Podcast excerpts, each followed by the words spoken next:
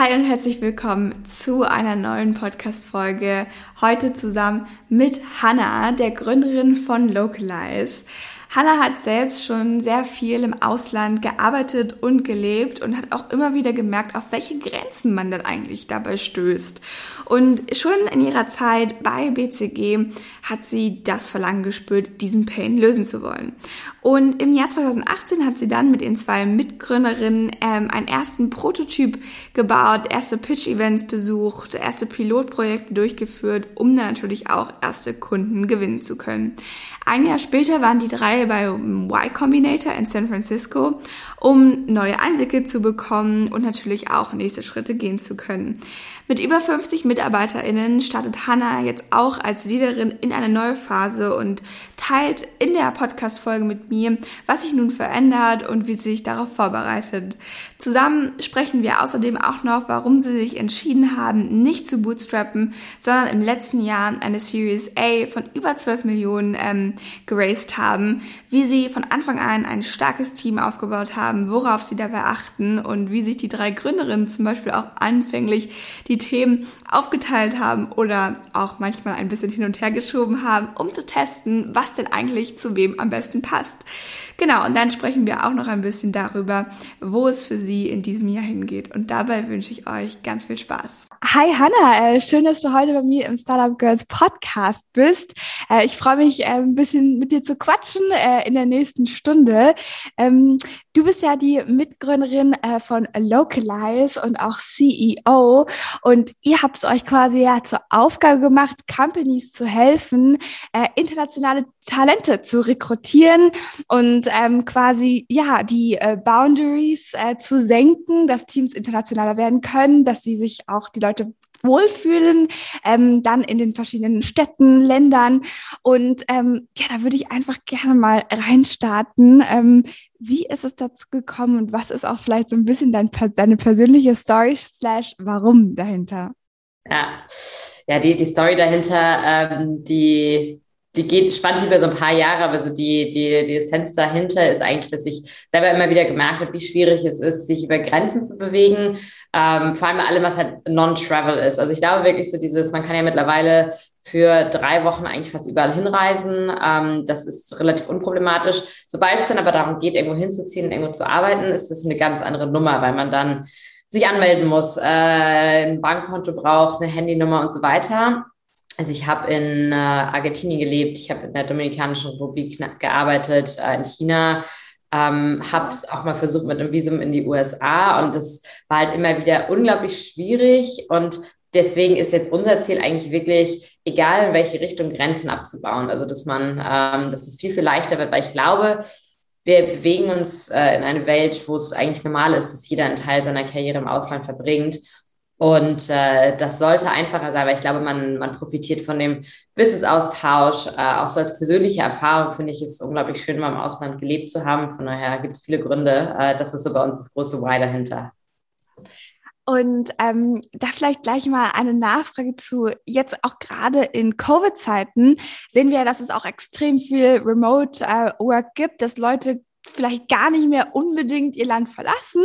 Ähm, habt ihr, was habt ihr da gesehen? wie, wie seht ihr da so den Trend dahinter, wie sich das verändert? Ich, ich bin persönlich der Meinung, ich finde es sehr schön, wenn es nicht nur remote ist. Ich liebe es, mit Menschen in einem Raum auch zu sitzen. Ähm, aber das haben wir jetzt ja gerade in dieser Zeit schon gesehen. Ähm, was seht ihr dahinter? Ja, also das ist spannend, weil das halt echt, äh, das war auch so, dass ganz am Anfang, als, als Covid angefangen hat, ähm, waren viele Leute auch äh, von Investorenseite und so weiter kritisch, wie das denn bei uns weitergeht, ob das, mhm. äh, ob sich Leute langfristig über Grenzen bewegen werden. Ähm, was sich dann sehr, sehr schön gezeigt hat, ist eigentlich ein, etwas, was vorher schon passiert ist, ist nämlich die, die Relocation oder dass jemand in ein anderes Land zieht, ist in den meisten Fällen nicht vom Arbeitgeber motiviert, sondern vom Arbeitnehmer. Also das heißt, auch vorher war es schon so. Wir haben auch eine Umfrage gemacht unter all den Leuten, die wir relocated haben. Und da waren halt echt 98 Prozent, die gesagt haben, nee, ich wollte proaktiv in ein anderes Land, ich wollte proaktiv nach Deutschland kommen, nach Spanien und so weiter. Und das ist im Endeffekt ja der Trend. Also äh, es sind oft verschiedene Motivationen. Also natürlich relocaten wir auch sehr, sehr viele Leute aus Entwicklungsländern zum Beispiel, für die es natürlich dann einfach eine extreme Opportunity ist. es ist aber mittlerweile auch so, dass wir dann zum Beispiel Deutsche haben, die nach äh, Portugal gehen oder nach Spanien. Und das heißt, ich glaube, so die Motivation kann aus verschiedenen Richtungen kommen. Aber grundsätzlich hat ein wachsender Anteil an Leuten, vor allem an jungen Leuten, ähm, eine stärkere Motivation, mal im Ausland zu leben. Und das ist eigentlich das Spannende, weil ich glaube, das wird durch Remote gefördert, weil dann ist es nicht mehr so, dass du dir nur eine Location eigentlich auswählen kannst, sondern die, sag ich mal, die Bandbreite an Ländern, wo du hinziehen kannst, äh, ist größer. Und eben vor allem so dieses, äh, ich kann mir aussuchen, wo ich hinziehe. Ich glaube, da werden wir im nächsten Jahr noch extrem viel sehen, dass Leute dann äh, auch sagen, okay, dann ähm, bleibe ich nicht da, wo mein Arbeitgeber jetzt ist, sondern ähm, kann auch nochmal, auch wenn es temporär ist, im anderen Land wohnen. Und ich glaube, das ist eigentlich das, also das ist dann auch der spannende Faktor aus Unternehmenssicht. Wie kann ich in einem Remote oder auch Hybrid-Setting es trotzdem schaffen, dass ich äh, Leuten auch unterschiedliche Standorte zur Verfügung stelle. Ähm, was wir bei Localize zum Beispiel machen, ist, wir, also wir haben auch Offices, wir sind, äh, also wir bieten 100% Remote an, wenn jemand ähm, remote arbeiten möchte. Wir haben aber noch vier verschiedene Offices, ähm, auch jetzt in Portugal, äh, UK, Deutschland. Und ähm, das ist halt ganz spannend, weil du dann so ein bisschen äh, auch sagen kannst, du hast eine Anlaufstelle. Du äh, kannst in ein anderes Land ziehen, hast da trotzdem dein Office, hast trotzdem deine Kollegen. Und äh, aus, auch aus der Visumsbeschaffungssicht, weil du oft für so ein Visa-Sponsorship brauchst eine eigene Entity. Das heißt, das ist dann auch nochmal so spannende Überlegung. Ähm, und long story short, am Ende wird Remote für Localize äh, definitiv ein positiver Trend sein. Ja, cool. Ja, finde ich halt schon, dass du es, weil gerade auch, als du es erzählt hast, habe ich auch darüber nachgedacht, dass es vielleicht sogar wirklich Leute anreizt, ein ja. bisschen ins Ausland zu gehen und auch sogar öfter den Standort zu wechseln, ne, was du auch gerade schon gesagt hast. Ähm, ja, was ja wirklich auch, ja, gerade auch für junge Leute ähm, super geil ist, diese Möglichkeit zu haben, ähm, beim Arbeiten irgendwie wirklich verschiedene Länder, verschiedene Kulturen und so weiter und so fort kennenzulernen. Ähm, Genau, nochmal ähm, ein bisschen zurück, sage ich mal, in der Timeline. Du warst ja vorher, ähm, ja, hast du verschiedene Sachen gemacht, warst auch in Unternehmensberatungen, wie BCG, PwC, die Namen, die man kennt. Ähm, erzähl doch mal vielleicht nochmal ein bisschen, warum Unternehmensberatung und wie kam es denn dazu, hey, ich mache jetzt mein eigenes Startup? ja. Es, war, also es waren echt viele Zufälle, oder Herzer Zufälle, aber so viele Sachen, die sich da zusammengefügt haben. Mein ganzer CV ist relativ bunt. Also ich habe auch in meiner Studienzeit viel im Ausland gearbeitet und dann aber eher in der Entwicklungszusammenarbeit. Also ich habe zum Beispiel auch bei der Gesellschaft für internationale Zusammenarbeit, die machen im Endeffekt die ganzen Entwicklungshilfeprojekte international für die Regierung da habe ich ein Praktikum gemacht, äh, dann eben international auch im Bereich erneuerbaren Energien, Windenergie. Und das heißt, ich hatte halt nie so die, die Corporate-Praktika. Und da, also darum hat es mir total gefehlt. Also ich hatte nicht so diesen Einstieg, wo ich gesagt habe, okay, ich habe jetzt mal bei Audi äh, das Praktikum gemacht und deswegen weiß ich direkt, dass ich da dann direkt einsteigen kann. Ähm, ich habe mich dann auch beim H-Unternehmen beworben, aber weil ich eben keine spezifische Erfahrung hatte, hat mich da auch keiner genommen. Also das war dann für mich mhm. die erste Lektion. Ich dachte, okay, dann wird es das wohl nicht sein? Da habe ich mal weitergeguckt und am Ende hatte ich nach dem Studium so drei Möglichkeiten: PhD, Unternehmensberatung oder Startup. Und ich kannte damals die Startup-Welt überhaupt nicht. Ähm, mhm. hatte da noch nicht so den Zugang zu, weil bei mir, ich habe halt Wirtschaftsingenieurwesen studiert und dann waren die Leute halt eher, sind eher in die Unternehmen gegangen. Ähm, und naja, da war meine Wahl erst äh, PhD machen. Das hat sich mhm. aber relativ schnell herausgestellt, dass das nicht mein Weg sein wird. Äh, ich glaube, so nach drei Monaten habe ich echt festgestellt, ein Thema in die Tiefe kann ich nicht, ist nicht mein Talent. Habe das dann abgebrochen. Ähm, hatte da immer noch das Angebot von BCG ähm, und habe dann gesagt, okay, einfach mal ausprobieren. Äh, da kriege ich halt so einen Einblick zumindest in verschiedene Unternehmen kann mal gucken, wie das, wie das ist. Ähm, war auch eine gute Entscheidung. Es war ein sehr, sehr intensives, äh, lehrreiches Jahr. Und tatsächlich habe ich dann währenddessen aber schon angefangen, weiter über Localize nachzudenken und auch die Gründung weiter zu verfolgen, weil mich das dann nicht losgelassen hat und ich immer so diese, diese Idee im Kopf hatte, dass ich dieses Pain lösen wollte. Ähm, mhm. Und habe dann angefangen, mich umzuhören, mit Leuten zu sprechen, mich dann auch für das Exist-Stipendium zu bewerben und äh, dann hat sich das am Ende alles so gefügt und dann hat, haben einfach echt viele Sachen auch zusammengepasst. Also auch äh, Lisa und Franzi, die kannte ich beide auch schon sehr, sehr lange vorher, aber dass es bei uns dann auch so vom Timing gepasst hat, dass wir dann gesagt haben, okay, wir machen das jetzt einfach mal. Ähm, dann haben wir das Stipendium auch bekommen und wir hatten auch echt schnell Traction und Interesse im Markt. Also das heißt, wir wussten auch, okay, da, da ist was. Ähm, ich glaube, Timing ist halt wirklich auch bei der Gründung immer was, so du es gibt auch Solo-Founder. Ich bin aber äh, immer der Meinung, es ist besser, ein Team zu haben, weil ich das auch so durch diese Ups und Downs trägt. Und äh, deswegen so das Timing und das Team, das war für uns wirklich wichtig. Was waren so eine der größten Learnings, die du vielleicht auch mitgenommen hast aus der Zeit bei dir in der Unternehmensberatung? Mm. Das ist eine gute Frage. Also das, was ich da spannend finde an dem Konzept, ist es ja wirklich, dass du, du also es ist schmerzhaft, äh, teil, teilweise. Ich glaube, es kommt auch auf das an, aber es ist halt, also du musst halt mehr, das ist halt kein 9-to-5-Job so. Und das war, das heißt, ähm, wenn du halt reingehst und halt wirklich sagst, okay, ich möchte meine Karriere beschleunigen, ich möchte jetzt in zwei Jahren das schaffen, was andere wahrscheinlich in fünf, sechs Jahren schaffen, ähm, dann ist es absolut richtig, auch von der Lernkurve, die ist unglaublich hoch. Ähm, man sieht unglaublich viele verschiedene Bereiche und äh, es bereitet einen schon auf, viel, also verschiedene Rollen vor, also auch für die Gründung. Ich habe jetzt immer noch viele Sachen, ähm, die mir geholfen haben, aber man muss sich dann wirklich darauf einlassen. Also ich hatte das dann auch dadurch, dass ich erst die Promotion gewählt habe und dann zur BCG gegangen bin, ähm, hatte ich dann auch nochmal wieder ein Interview. Ähm, und da haben den auch gefragt, okay, also warum hast du dich jetzt umentschieden? Ähm, und dann auch gesagt, okay, wenn du das jetzt machst, also du musst es halt wirklich wollen, du musst dich auch wirklich darauf einlassen. Ja. Das ist kein Zuckerschlecken, das ist halt schon harte Arbeit. Und dann muss man auch mal sagen, dass man dann halt ein, zwei Jahre nebenbei nicht so, nicht so viel macht. Da ist beim Startup jetzt auch, auch schon so ein bisschen so. Aber ich glaube, wenn man da Lust drauf hat und echt was lernen will, das war so das. Also man kann es nicht halb machen. Also entweder ganz oder gar nicht. Ähm, du hast gerade schon von Lisa und Franzi, ne, heißt meine ja. Mitgründerin. Ihr seid ähm, drei Frauen. Du hast gerade schon gesagt, dass ihr euch auch eine Weile kanntet. Vielleicht ähm, wart ihr Freundinnen, wie habt ihr euch kennengelernt und wie habt ihr dann gesagt, okay, wir drei sind jetzt hier irgendwie guter Fit, wir können ähm, auch zusammen das wirklich hier stemmen und, und diese crazy Journey ähm, dann auch zusammen so durch, durchziehen, ja. Ja, es ist spannend, weil ich habe auch, also ich habe ähm, am Anfang, ich habe mit vielen Leuten immer gesprochen, ähm, bis ich dann, äh, bis sich das Team dann so äh, bei, bei uns gefestigt hat, sag ich mal.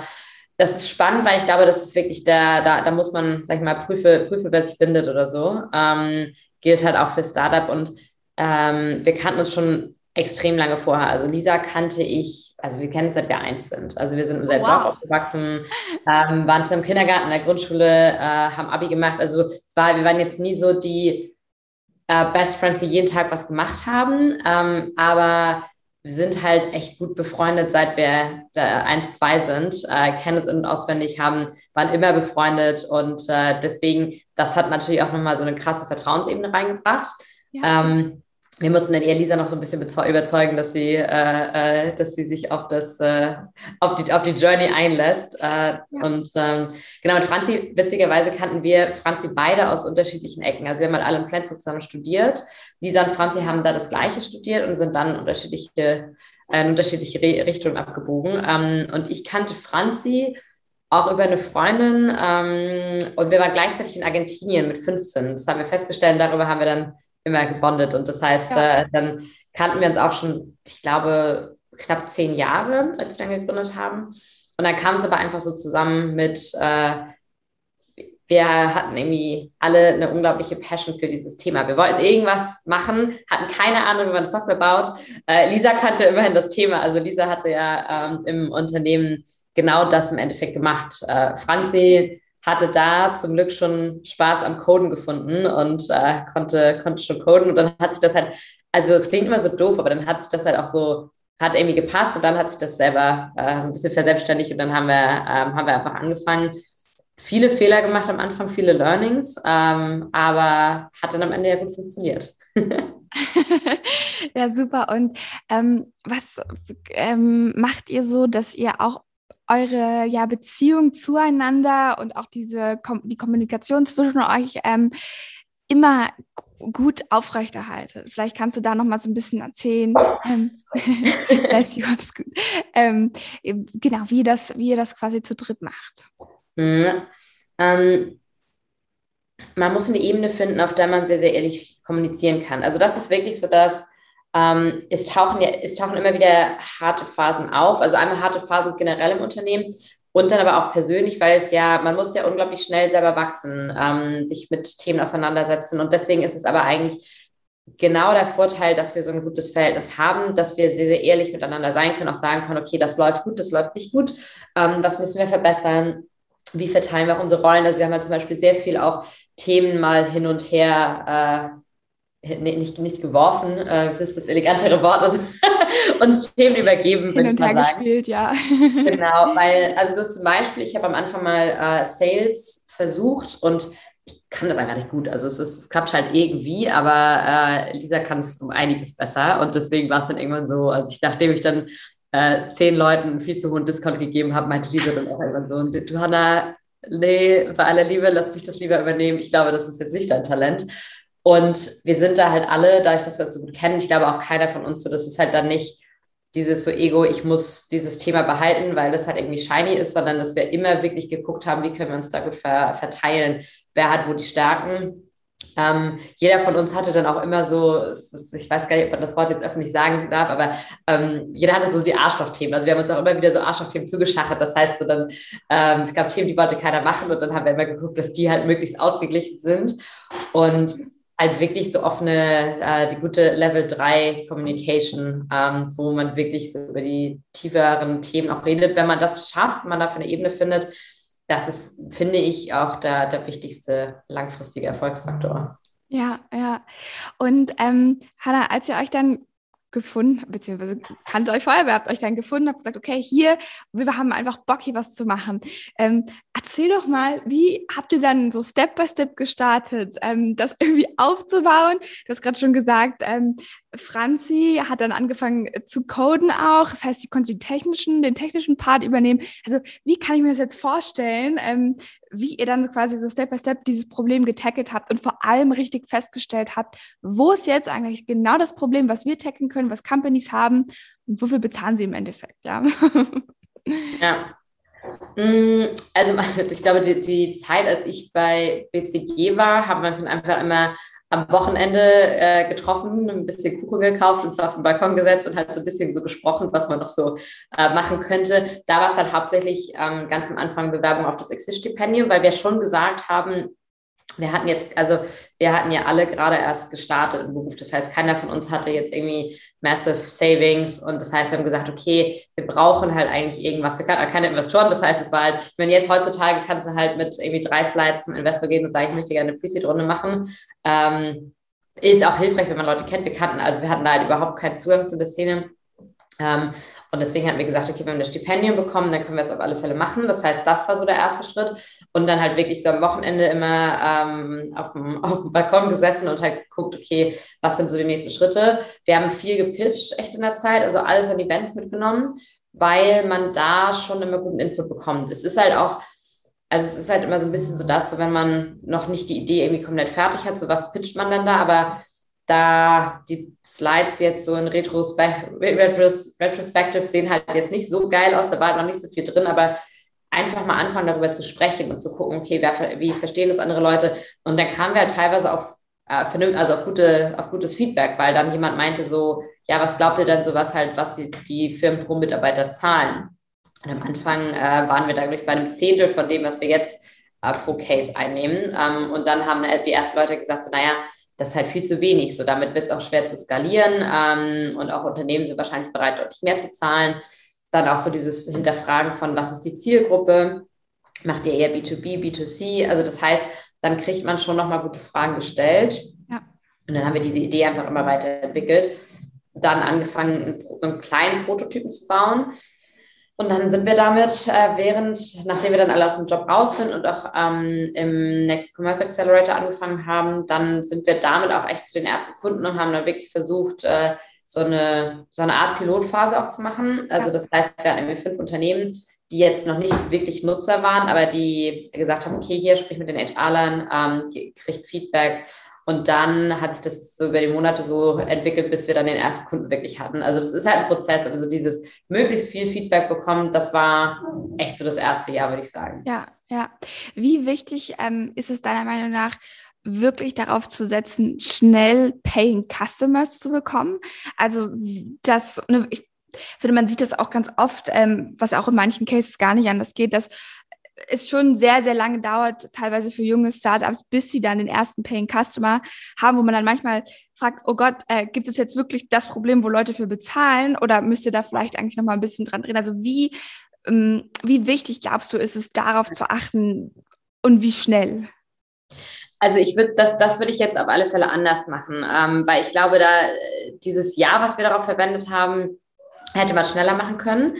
Ich glaube, das war halt wirklich was so, da ähm, haben wir viel Zeit für so Iterationen verwendet, weil wir es auch perfekt machen wollten. Ähm, und da würde ich jetzt schon sagen, vor allem wenn man Expertise hat, was so Produktbauen äh, angeht, dass man schneller rausgeht und halt wirklich sagt, okay, hier ein, mit einem Click-Prototype oder halt eine, eine, eine, erste Version oder halt einfach den Frontend und sagt, hey, so sieht das aus. Man kann ja auch viel ähm, im Hintergrund, sag ich mal, äh, manuell erstmal machen, rausgehen und halt Geld dafür bekommen, weil ich glaube, so diese Zahlungsbereitschaft, das ist, äh, das ist unglaublich wichtig. Was war dann der Grund? Also ihr seid ja VC finanziert, ne? Ihr meintet auch, oder du hast gerade erzählt, dass ähm, gerade am Anfang, ne, wenn man jetzt nicht irgendwie wahnsinnig viel, viel Eigenkapital hat, dann ähm, braucht man das eventuell auch. Aber meinst du, es wäre auch gegangen, dass ihr euch von Anfang an selbst, also dass ihr durchs Bootstrapping gewachsen ähm, wärt? Oder würdest du das, also wie siehst du das? Ähm, wann, sage ich mal, wann ist es sinnvoll, VC-Geld aufzunehmen und wann ähm, klappt es vielleicht auch, ähm, äh, Bootstrap weiterzumachen? Hm. Er kommt sehr, also ich glaube bei uns, wir sind schon so ein Fall, es wäre gegangen, wenn wir so ein bisschen Savings am Anfang gehabt hätten. Ich glaube, es ist nicht unmöglich. Ähm, und wir waren ja auch, also wir haben ja so richtig viel VC-Geld dann eigentlich erst dieses Jahr aufgenommen. Also vorher war es ja, waren es ja sag ich mal, kleinere Beträge. Das heißt, wir sind auch relativ schnell ähm, gewachsen aus eigenen Mitteln. Also wir waren jetzt auch, wir hatten auch schon zwei, drei Phasen, wo wir profitabel waren ähm, und haben aber halt immer gesagt, okay, das ist schon, also Speed ist in dem Markt jetzt, glaube ich, auch wichtig, weil einfach super viel passiert man kann einfach deutlich schneller wachsen. Und vor allem, ich glaube, das ist, die Frage ist halt wirklich so, wie viel Investment braucht man auf der Produktseite? Weil, also das ist halt auch das, wo, wo wir jetzt gerade die, die höchsten Kosten haben, dass man halt wirklich das Team aufbaut, äh, da investiert und das ist halt schon ein relativ hohes Upfront-Investment.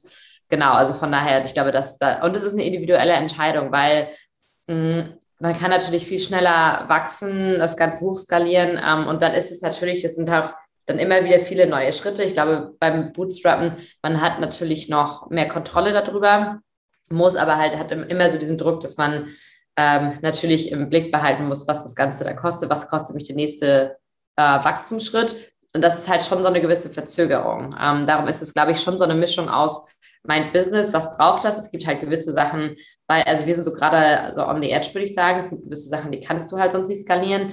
Ähm, und dann ist es halt eine individuelle Entscheidung. Ja, würdest du es jetzt im Nachhinein anders machen?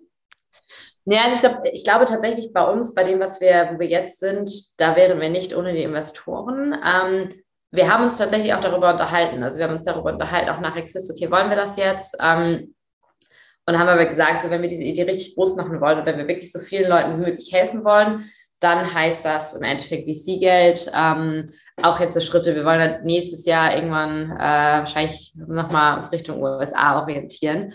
Das wird halt eine, eine kostspielige Angelegenheit. Sowas könnten wir, glaube ich, nicht, also zumindest in den nächsten fünf Jahren nicht machen, wenn wir kein VC-Geld hätten.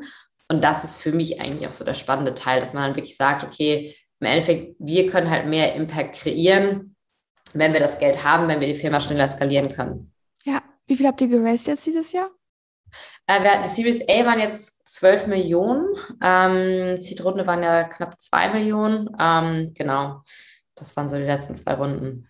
Und, und damit, äh, da hast du gerade schon kurz angeschnitten, ähm, investiert ihr jetzt hauptsächlich ins, ins Produkt, ähm, quasi, genau, eure, vielleicht kannst du auch noch mal ganz kurz erzählen, ähm, wie, also wie, was verkauft ihr im Endeffekt? Also du meinst schon Produkt, ne, Software, ich glaube so eine Oberfläche, ich habe es mir vorhin kurz angeschaut, aber vielleicht, dass man sich das noch so ein bisschen besser vorstellen kann und wie gesagt, was ihr jetzt vor allem mit dem Geld vorhabt, wäre auch nochmal spannend. Mhm. Genau, also äh, was wir verkaufen, ist im Endeffekt einmal die für HR so quasi die Oberfläche, also wie so ein ähm, also Applicant Tracking System, so bei so Bewerbungsprozessen für Global Mobility. Das heißt, du siehst halt genau, welcher Mitarbeiter ist halt in welchem Prozessschritt.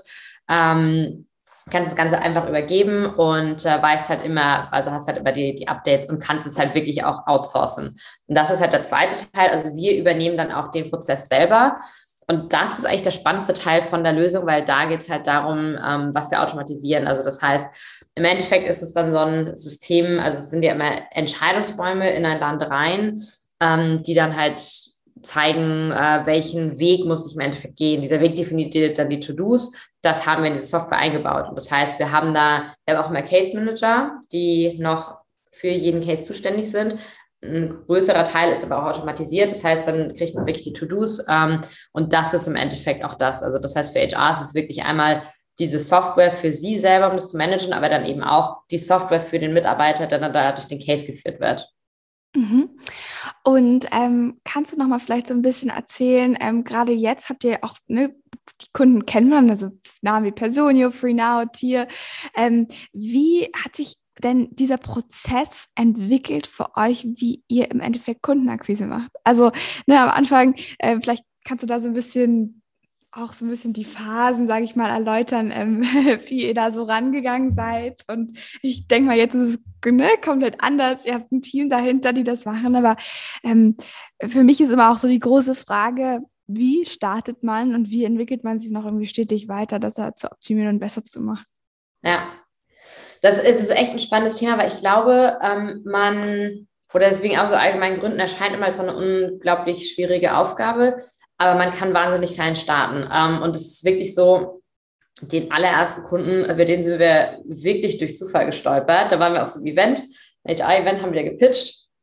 Und dann kam halt so ein einzelner Herr auf uns zu, der meinte, ja, du, ich habe da gerade, das war, ich glaube, ein Unternehmen, die haben fünf Mitarbeiter, der wollte jetzt seinen ersten Mitarbeiter dann aus Indien relocaten und meinte so, ja, äh, könnt, könnt ihr da, könnt ihr das irgendwie machen?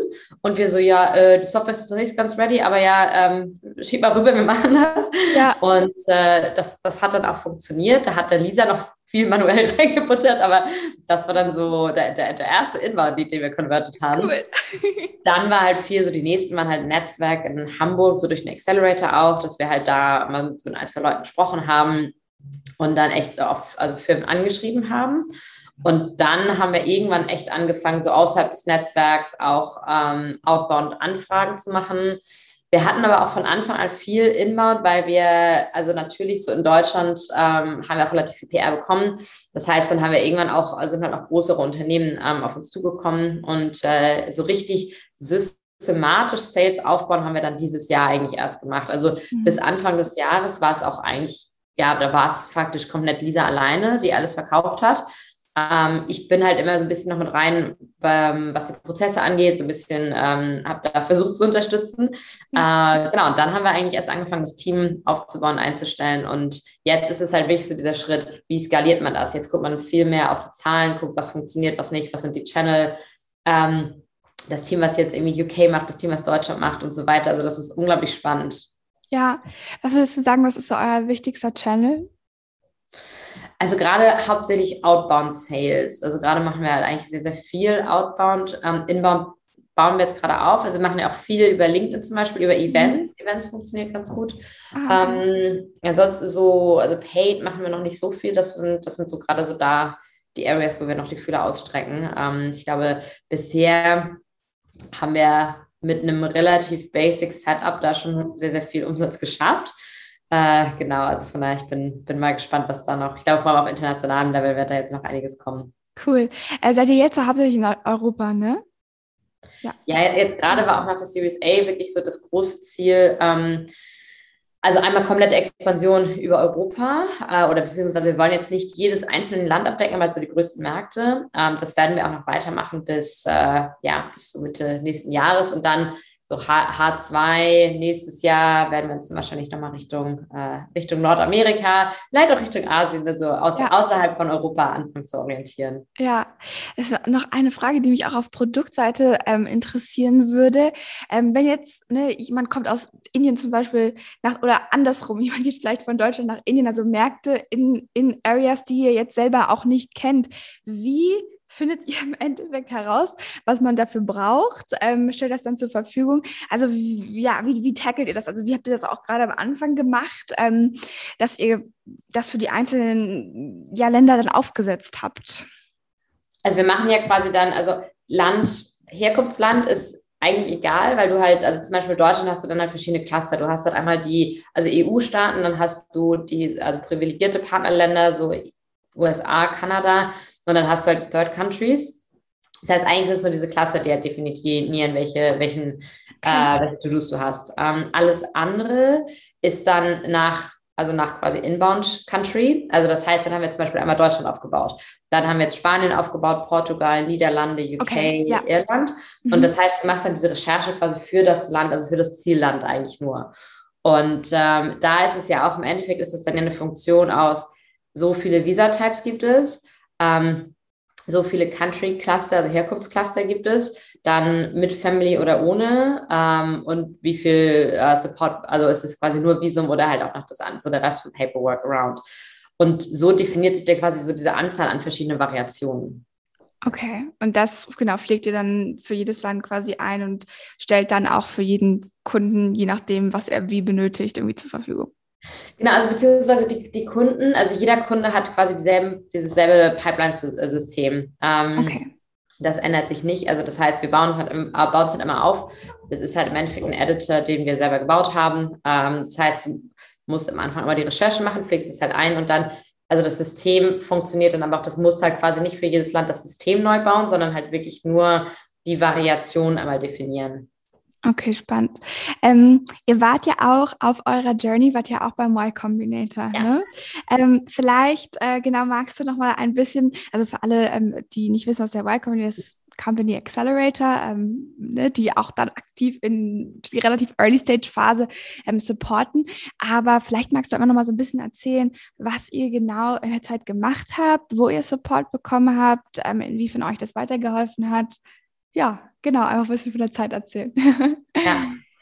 Also es war total spannend, weil wir äh, echt auch über den Y Combinator so zufällig gestoßen sind, ähm, haben uns dann beworben ähm, und haben dann im Zuge eigentlich erst erfahren, so wie viel Fame da auch dahinter steckt und äh, dann wurden wir zum Interview eingeladen. Das war, wir waren auch noch, also wir waren der letzte Batch, der komplett in person war. Also das heißt, wir sind dann auch noch in die USA geflogen und äh, hatten halt dieses Interview und dann war es halt schon also super spannend zu sehen, so was, was da eigentlich, also es war halt so hart zu greifen, aber äh, es war schon spannend so zu sehen, wie die das Ganze machen, so wie die auch, äh, wie auch agieren, dann, dann auch so über die Zeit rauszufinden, äh, was, was da eigentlich dahinter steckt. Ähm, genau, und dann wurden wir angenommen und dann war, hatten wir durch so zwei Wochen, um das vorzubereiten, in die USA zu ziehen äh, haben das dann gemacht. Ähm, und dann bin ich, also wir hatten damals ja schon Kunden, das heißt, Franz und ich waren die meiste Zeit drüben, dieser halt ein Teil der Zeit. Ähm, und das, das Beste, was du eigentlich bekommst, ist halt so dieses extrem starke Netzwerk. Also es sind super starke Founder, die du hast. Du kannst jede Frage stellen. Ähm, das ist schon, äh, das hat uns extrem weitergeholfen und du hast auch nochmal eine andere Mentalität äh, da drüben. Also wie, wie gehe ich Sachen schnell an, wie ähm, setzt sich schnell um, wie, also auch so dieses, du hast ja wirklich Companies, die starten am Anfang vom Y Combinator und äh, haben halt irgendwie eine grobe Idee, haben noch kein Produkt und am Ende gehen sie halt raus und haben halt Umsätze. Also das heißt, es ist schon ganz spannend. Äh, wie lange wart ihr da? Wie lange geht das? Zweieinhalb Monate ungefähr, glaube ich. Also ähm, dann mit Fundraising, ich bin da noch ein bisschen länger geblieben. Es war so drei Monate. Genau. Ja. Ja, aber es war keine Option für euch, dann dort zu bleiben, sondern ihr habt gesagt, okay, ihr geht ähm, safe back zu, nach Deutschland. Ja, wir hatten ja auch schon Kunden, also ja. die, der Großteil der Kundenbasis war ja in Deutschland. Das heißt, es hat auch für uns Sinn gemacht, dass wir da weitermachen.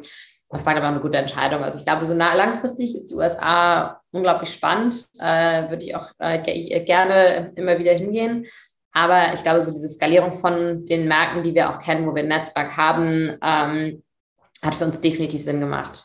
Auch ja. von der, beziehungsweise auch, also Kosten sind ja auch ein Faktor, weil ja, also auch, wenn du in San Francisco gründest, hast du ja nochmal, musst du dir halt irgendwie dreimal Gedanken machen, wen du heierst. Das ist auch nochmal ein, ein Faktor ja. zu denken. Ja, ähm, wenn wir schon beim Thema ähm, Hiren sind, ähm, ihr habt zu dritt gestartet. Ich glaube, ähm, ihr seid, correct me if I'm wrong, jetzt um die 40 Leute, vielleicht sogar 50. Ähm, ähm, 50, ja. Also, zum, zum ersten, ersten knacken wir das. Ach, cool. Ähm, erzähl mal auch so ein bisschen aus dieser Perspektive, wie habt ihr Leute gefunden, die auf eurer Mission mit Herz auch dabei sind? Und ähm, wie würdest du sagen, baut man im Endeffekt ein Weltklasse-Team? Ja, ich glaube halt echt so Leute, die die Mission teilen, ist halt unglaublich wichtig, was bei uns ja also das ist bei uns ja relativ leicht im Tech-Bereich, weil du ja im Tech-Bereich unglaublich viele Leute hast, die mal relocated sind. Entwickler zum Beispiel auch, also das heißt, das war bei uns auch, total, auch total spannend. Ähm, ansonsten ist es ja im Endeffekt witzigerweise ist das, also was Hiring angeht, das ist so ein Verkaufsprozess, den ich ganz gut kann. Also das heißt, so da Hiring, so die Mission verkaufen oder Leuten halt sagen, ja, warum ist das, was wir machen, total wichtig? Warum sollten sie da unbedingt mit an Bord sein? Ähm, da habe ich echt viel Zeit auch rein investiert ähm, und versucht, gute Leute an Bord zu bekommen. Das ist halt natürlich jetzt auch nochmal einfacher, als es vor ein, zwei Jahren war. Das heißt, wir haben am Anfang auch viel aus dem Netzwerk recruited, ähm, versucht halt immer Leute ranzubekommen, die wir irgendwie kannten, ähm, die auch wussten, was wir da machen, die dann auch Lust drauf hatten. Und ich glaube, jetzt ist es halt wirklich so, jetzt zu so dieser, also vor dem letzten Jahr, ähm, haben wir diesen Schritt gemacht, dass wir auch viele, viele Leute, sag ich mal, aus dem Nicht-Netzwerk, die wir halt nicht über drei Connections irgendwie kannten, dann eingestellt haben. Und da kommt es dann halt wirklich drauf an, wenn du halt einmal so diesen Namen hast. Ähm, vor allem auch bei uns, dadurch, dass wir drei Female Founder sind, ist es, glaube ich, ähm, auch nochmal ein, ein Wiedererkennungsfaktor. Das hat man dann irgendwann, dann wird es halt leichter. Aber jetzt am Anfang ist es wirklich harte Arbeit und ne, so, so ein bisschen so klingt, also klingt, Klinken putzen klingt zu negativ, aber äh, wirklich so Leute überzeugen, weil es natürlich auch ein Risiko ist, wenn du ein kleines Startup bist, was halt irgendwie noch nicht so gut gefundet ist, ja. dann jemandem zu sagen, gib bitte deinen Job auf und komm zu uns, ist halt nicht was ist da so dein Major Learning, was du sagst, ja, machst du es immer noch? Also machst du immer noch Teil des Recruiting-Prozesses manchmal selbst mit oder? Ähm ja, na klar, das ist immer, das ist, das, das, das ist langfristig, weil das halt im Endeffekt ist das Wichtigste. Also das Team, also Talent ist halt eigentlich, finde ich, mit weitem Abstand der wichtigste Erfolgsfaktor. Und das heißt jetzt, also vor allem für strategisch wichtige und, äh, sag ich mal, seniorere Stellen, da bin ich immer noch äh, an vorderster Front mit dabei. ähm, es ist auch spannend, weil ich glaube, es ist ja auch so dieses, dass ich gerne die Leute kennenlernen möchte und gucken möchte, okay, wir passen ins Team. Ähm, das, das finde ich selber immer extrem wichtig. Und äh, deswegen mache ich das auch gerne oder investiere investier da lieber mehr Zeit, weil ich glaube, wenn du niemanden einschätzt und es nicht passt, dann tut es eigentlich immer doppelt weh. Ja. Was sagst du, also wie findest du heraus, ähm, jetzt vielleicht auch de aus deiner Erfahrung heraus, die Leute, die du schon geheiert hast, ähm, wie findest du jemanden, woran merkst du, dass jemand passt und wie testest du das im Endeffekt, dass es auch so ein Cultural Fit im Endeffekt gibt? Hm.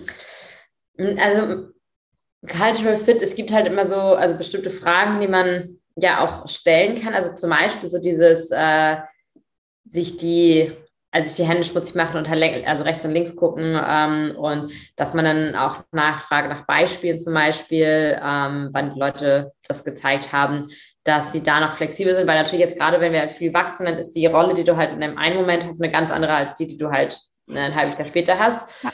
Ähm, dann halt so dieses, also humble, also dass man halt, sag ich mal, also humble und Attitude, das ist halt immer, das sind halt so die Sachen, die du dann eigentlich testest, weil du halt, äh, auch wenn die Leute halt super gut sind, wenn du dann nicht in dem Gespräch schon Lust hast, dich mal mit der Person irgendwie abends auf ein Bier hinzusetzen, dann wird es wahrscheinlich echt irgendwie zäh, zusammenzuarbeiten. Das heißt, so da, dass man auch dann im Gespräch merkt, zum Beispiel auch bei Seniorenleuten, dass sie halt trotzdem noch so ein bisschen diese Mentalität haben, ich möchte was aufbauen, ich habe jetzt kein Problem damit, mir die Hände schmutzig zu machen, ähm, das finde ich sehr, sehr wichtig. Ähm, und ja, deswegen, ich habe da, also ich versuche halt immer auch so ein bisschen mit meinen Fragen noch zu variieren, dass ich halt noch selber auch lerne, so was funktioniert eigentlich. Ähm, und dann wichtig natürlich, dass man Reference Calls macht und versucht, ein gutes Bild davon zu bekommen, was eigentlich die ehemaligen Kollegen über die Person sagen.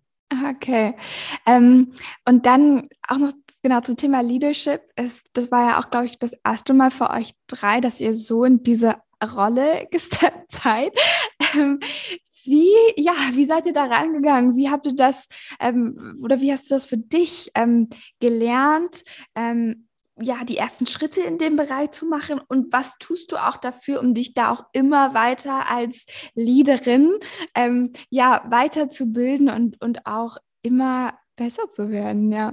Ja, Ich, ich, würde, ich würde definitiv sagen, ich bin noch dabei. Also auch jetzt gerade wieder ähm, ist für mich so dieses Ankommen im nächsten Schritt. Also weil ein Startup zu führen zwischen 10 und 50 Leute ist halt was ganz anderes, also was ganz anderes zu, äh, als ein Startup zu führen, was halt, äh, sag ich mal, über 50, weil das war jetzt halt so diese Transition von, ich hatte selber noch operative Aufgaben, habe viel intern noch gemacht, also mit HR, Finance und so weiter zu. Jetzt bin ich halt irgendwann komplett in der, in der Führung, sag ich mal, angekommen und mache halt keine anderen Themen mehr drumherum. Ähm, und dann halt auch so, was, was bedeutet das eigentlich für meinen Day-to-Day-Job? Ähm, wie kann ich dann andere Leute auch enablen? Also das heißt, ich habe eigentlich immer versucht, mit möglichst vielen anderen Leuten zu sprechen, ähm, darüber zu lesen, äh, Best Practices rein anzugucken. Ähm, viele Sachen kann man sich auch von anderen kopieren. Es gibt ja mittlerweile super viele Ressourcen online. Hm, es ist aber auch immer so eine gewisse Intuition dabei. Ich glaube, man muss halt sehr stark auf sein eigenes Stil finden, sonst ist es nicht authentisch und man kann es dann auch nicht auf Dauer durchziehen. Das heißt, es ist halt wirklich so, dass so, wie, wie bin ich halt als Person? Was ist so meine natürliche Tendenz als, als Leadership und was sind halt die Sachen, die ich dann lerne und wie kann ich konstant so aus, aus den beiden Richtungen dann verbessern? Ja, Sag mal, was ist denn so einer deiner vielleicht Lieblings-Leadership-Bücher oder generell? Ich finde es immer super spannend, in so Bücher, Bücherregale virtually äh, bei, bei Leuten reinzuschauen. Mm, also witzigerweise Bücher selber, ich lese viel, viel mehr Artikel. Also ich, hab, okay. ich lese jetzt schon so ein paar Bücher auch immer, aber ich bin halt ein großer Freund von so Artikeln, weil die kannst du ja auch schneller mal durcharbeiten. Ja.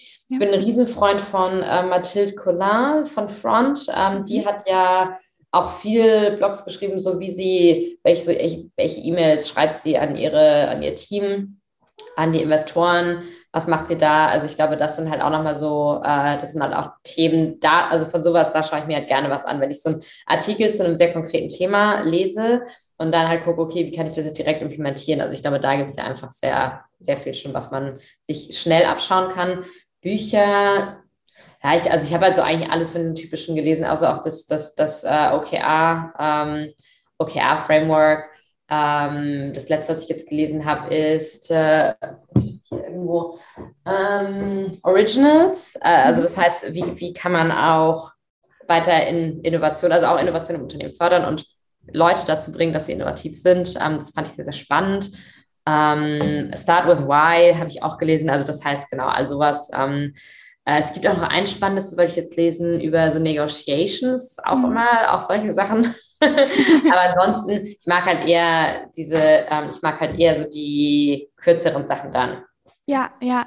Was ist da so, ähm, ich sag mal, deine ähm, ich weiß nicht, ob du da auch so eine Art Daily Routine hast, wie du quasi immer Knowledge aufnimmst. Ähm, und du hast gerade schon gesagt, ne, du liest keinen Blogartikel. Also es gibt so viel, es gibt wie TechCrunch und Co. Ich habe das zwar ja. alles abonniert, aber ich denke mir immer so, okay, was, was jetzt heute?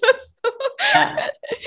Genau, also wie gesagt, das von Mathilde Collin, das auf alle Fälle. Dann gibt es halt viel von, ist das, ich verwechsel jetzt, weil ich glaube First Minute ähm, also, also von den VCs teilweise, die haben echt sinnvolle, sinnvolle Blogs über Founder Routine. Ähm, das heißt, da schaue ich mir auch sehr, sehr themenspezifisch immer mal wieder Sachen an. Also das mhm. ist dann halt wirklich was, wo ich dann sage, okay, das ist halt was, da äh, möchte ich jetzt nochmal tiefer rein. Also zum Beispiel Time Management, das war das letzte, den ich gelesen habe. Ähm, wie viel Zeit äh, andere CEOs mit E-Mails verbringen, mit äh, Planung, wie sie das zum Beispiel machen, so dieses Makers versus Managers Time. Das finde ich auch sehr, sehr spannend.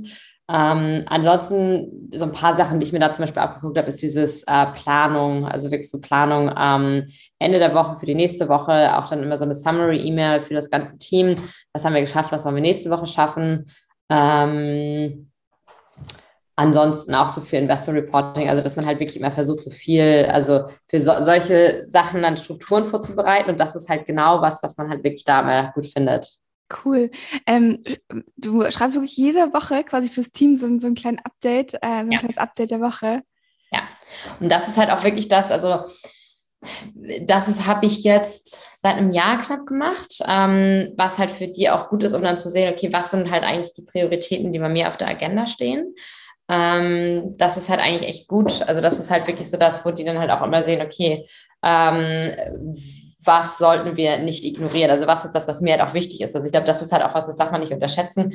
dieses Richtung vorgeben. Also sagen, also wir haben halt natürlich irgendwie immer 50.000 To-Dos. Äh, wenn ich dann aber sage, okay, das ist halt, das steht halt bei meinen Top 5 Punkten für die Woche, dann ist es halt wirklich eine Priorität.